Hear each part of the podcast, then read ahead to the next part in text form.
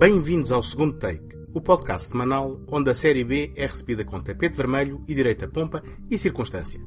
O meu nome é António Araújo e esta semana temos um episódio dedicado à animação japonesa com dois clássicos do anime: Ghost in the Shell, Cidade Assombrada, o filme de 1995 que serviu de inspiração à reinterpretação protagonizada por Scarlett Johansson estreada esta semana, e Akira, o filme de 1988, que ultrapassou em larga medida a popularidade da manga que adaptou.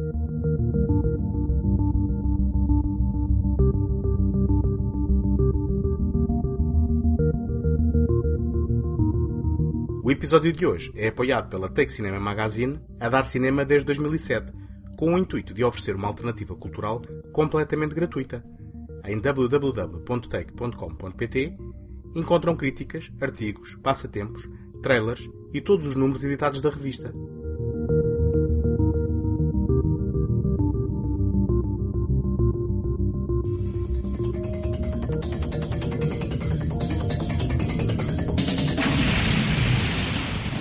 使いってあの正体不明のハッカーが？警察だ！国籍推定アメリカ年齢性別経歴全て不明。プロジェクト2501人形使い計画。確かめてみるさ自分のゴーストでな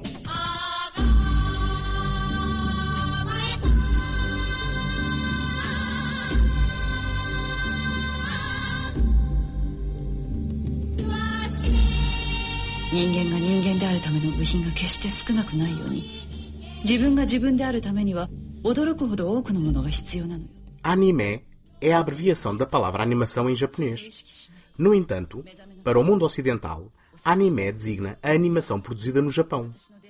Muitas vezes confundida com um género, o anime é, no entanto, um meio. Entre os equívocos normalmente associados com este meio, figura também a confusão entre o anime e a manga. Manga é a designação japonesa genérica para banda desenhada. No entanto, no Ocidente, utiliza-se a palavra para identificar a banda desenhada de origem japonesa. Como existem muitas adaptações anime de livros manga, as duas são muitas vezes confundidas. Na semana passada estreou, um pouco por todo o mundo, uma versão norte-americana de uma das maiores referências da animação japonesa, na sua vertente de adaptações de manga, Ghost in the Shell. Uso o título em inglês por mera ignorância do idioma japonês. Mas não vou falar aqui do novo filme protagonizado por Scarlett Johansson. Decidi ir à origem descobrir a animação que em 1995 adaptava a manga de Masanome Shirou pela mão do realizador Mamoru Oshii e que em Portugal adotou o título Ghost in the Shell Cidade Assombrada quando finalmente foi editado em vídeo. Numa cidade futurista devastada pela guerra, os escombros coabitam com as novas tecnologias. O mundo está interligado numa rede eletrónica que permeia o cotidiano. Os humanos são praticamente indistinguíveis de corpos cibernéticos ou invólucros, que contêm consciências ou fantasmas. Além de se ligarem fisicamente à rede, possuem capacidades sobre-humanas. A Major Motoko é a líder de uma equipa de assalto para a Secção 9 de Segurança Pública, encarregue de capturar um hacker conhecido como o Mestre das Marionetas. Este utiliza invólucros a quem apagou memórias para implantar outras. No processo de descoberta da real origem desta ameaça, Motoko começa a questionar a natureza da sua própria existência. Ghost in the Shell foi inovador na utilização de animação gerada digitalmente. Esta técnica misturava a animação tradicional com manipulação digital para produzir imagens realistas, incluindo sensação de movimento e profundidade. A sua estética cyberpunk faz lembrar o caos urbano de Blade Runner perigo iminente, mais iluminado e com menos chuva. Outra influência incontornável é Akira, o anime de 1988 de que falarei na segunda parte deste programa. Sendo visualmente deslumbrante, o seu maior trunfo é, no entanto, a sobriedade com que aborda os seus temas.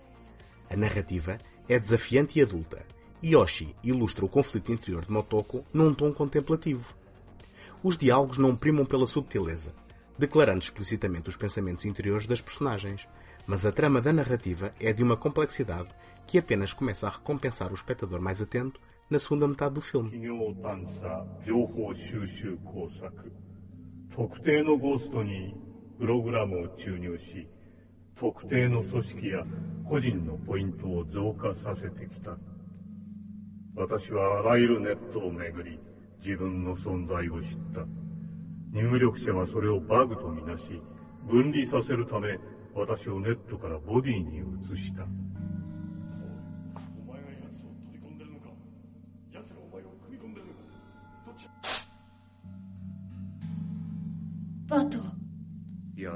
君にチャンネルできた随分と時間を投資したよ私を君が私を知る以前から私は君を知っていた君がアクセスした様々なネットの痕跡をたどって旧家の存在 A banda sonora, que utiliza cantores de folclore tradicional japonês, estabelece uma ponte entre o futurismo do digital e a ansiedade intemporal das questões existenciais. Qual o papel da consciência na definição do nosso ser? E das memórias? Uma consciência simulada é tão válida como uma existência real? Uma cópia vale o mesmo que o original?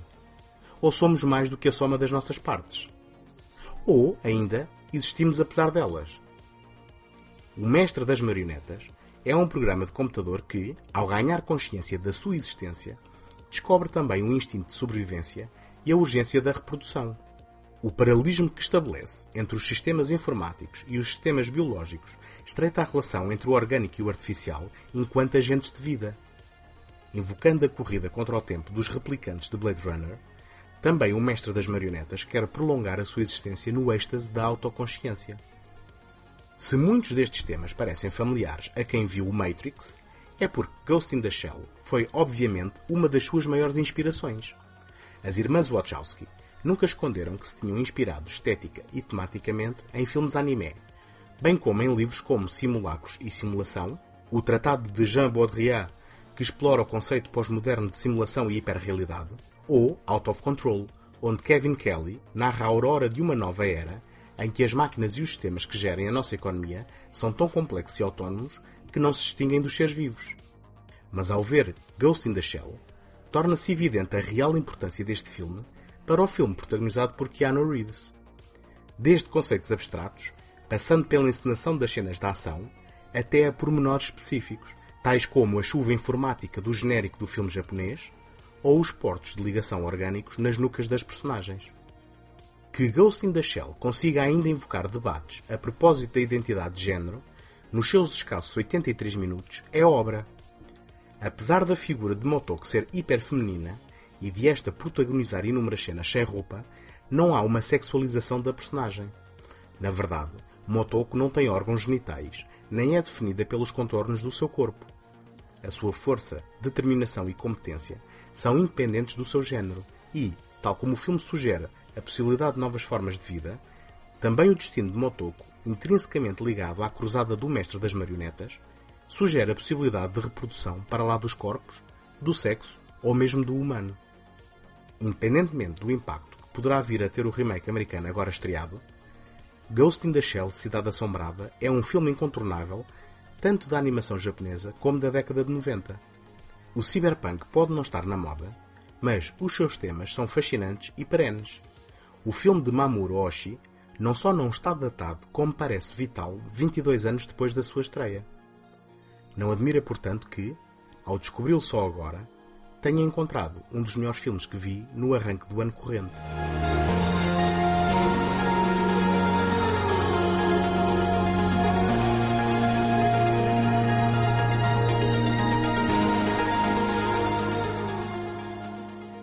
A vossa opinião é muito importante para o segundo take.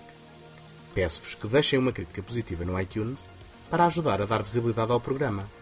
Se conhecem quem possa gostar do que aqui faço, partilhem o podcast e ajudem-me a chegar a mais pessoas. Se estão a ouvir este programa pela primeira vez e gostam do que ouvem, podem subscrever o segundo take em qualquer plataforma ou sistema, via iTunes, Stitcher, Castbox, RSS ou qualquer aplicação de podcasts da vossa preferência. Podem também visitar a página segundotake.com, seguir-me no Facebook e no Instagram e enviar as vossas opiniões e sugestões para segundotake.gmail.com.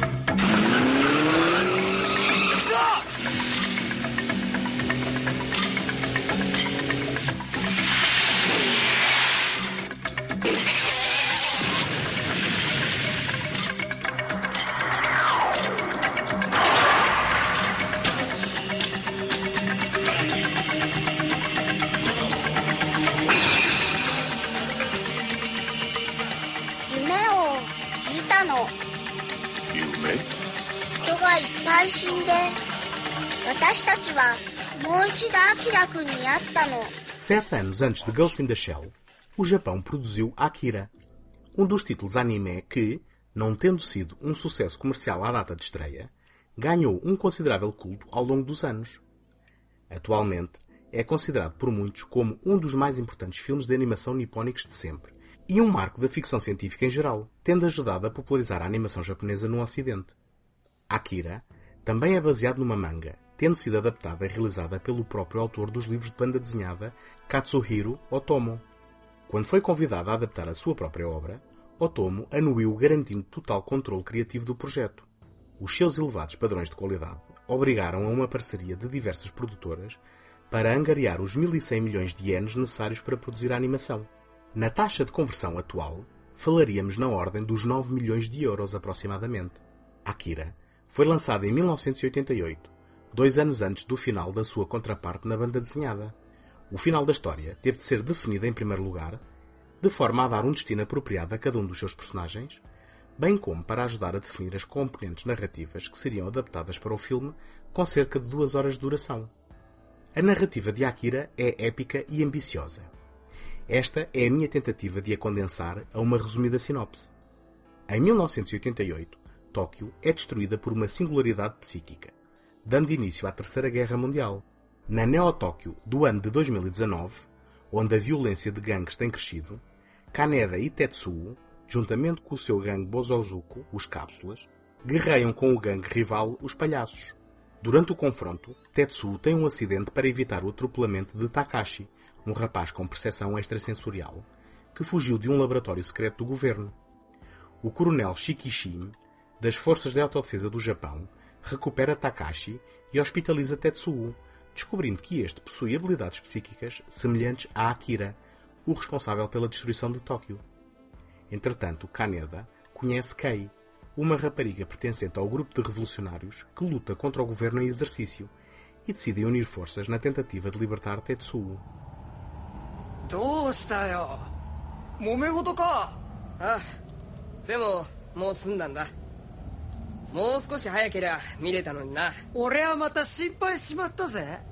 またベソ書いて泣いてんじゃねえかと思ってよ。金だ。おめえが目障りだったんだよ。ガキの頃から。何をするのもお前が指図しやがる。いつも子供扱いだ。どこにでも出てきてボス面しやがる。おめえもボスになったんだろ？この瓦礫の山でよ。O estilo de animação de Akira parece algo datado, mas o seu impacto visual não se perdeu com o tempo. Generosamente sangrento e violento, dificilmente se confundirá com uma animação para os mais novos. A sua narrativa situa-se num futuro distópico de estética cyberpunk, remetendo-nos também, e inevitavelmente, para o universo de Blade Runner perigo-iminente. Mas em contraste com Ghost in the Shell, que utilizava o seu cenário para uma reflexão filosófica interior, Akira é um filme assumidamente de ação. Otomo não evita a celebração dos gangues Bozozuko e das suas motorizadas personalizadas, colocando o veículo de Kaneda intrinsecamente ligado à memória iconográfica do filme como elemento essencial da narrativa. Apesar disso, Akira tece comentários sobre o abuso e a responsabilidade do poder e especula sobre as consequências de o homem tomar o papel de Deus para as suas mãos. As crianças no centro das experiências científicas remetem para o potencial destrutivo da inocência e imaturidade da humanidade, convocando ao mesmo tempo o poder da amizade através da experiência passada de Kaneda e Tetsuo. Continuando a comparação com Ghost in the Shell, Akira revela-se mais direto e acessível. Mesmo não conhecendo as mais de 200 páginas da manga de Katsuhiro Otomo, é fácil perceber que esta é uma adaptação condensada de uma história épica com uma vontade de respirar mais livremente. Algumas das analepses parecem apressadas e incompletas, e a ação na reta final torna-se algo confusa e atribulada. Ainda assim, Akira foi o momento definidor da estética das mais populares adaptações ao cinema de obras manga, e é um título incontornável que continua ainda hoje em dia a ser considerado para uma adaptação norte-americana. Resta saber se Ghost in the Shell, Agente do Futuro, consegue ultrapassar a polémica do elenco culturalmente insensível e abrir a porta a uma vaga de adaptações com base em animações do país do sol nascente.